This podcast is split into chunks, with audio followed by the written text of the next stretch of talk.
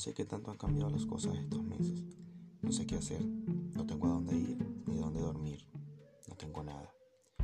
El exterior del campamento parece agradable. El sol brilla con intensidad y las hojas de los árboles bailan con el ritmo del viento. El miedo empieza a ser cada vez menor. De hecho, está siendo sustituido por una intensa curiosidad. Frente a mí hay un camino.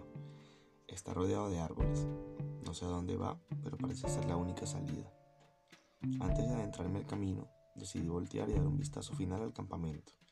Quería guardar en mi mente la imagen del lugar que me regaló otra oportunidad de vivir, pero la imagen que capturé incluye un chico que está de pie mirando hacia mí, justo en el lugar en el que estuve detenido hace unos minutos. Decidí volverme a él y preguntarle qué hacía allí. Él me contó que era paciente en el campamento, pero que mejoró y lo dejaron salir, al igual que a mí.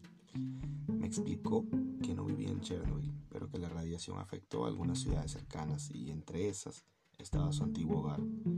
Ambos nos encontramos sin saber qué hacer o a dónde ir, así que le propuse andar juntos el camino a ver hacia dónde nos llevaba.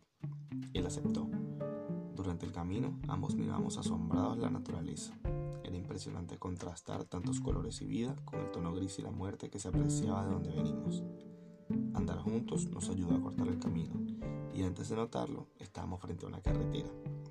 Al otro lado, una gasolinera, y al fondo podían apreciarse algunos edificios y muchas luces. En fin, una ciudad a todo motor.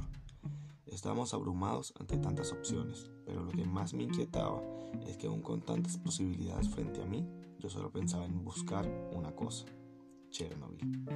Mi compañero propuso buscar un refugio, pues se aproximaba el atardecer, pero preferí no hacerlo. Le agradecí su compañía durante el camino y me despedí. Necesitaba volver. Ya había pasado algún tiempo y de seguro Chernobyl había vuelto a ser lo de antes, mi hogar.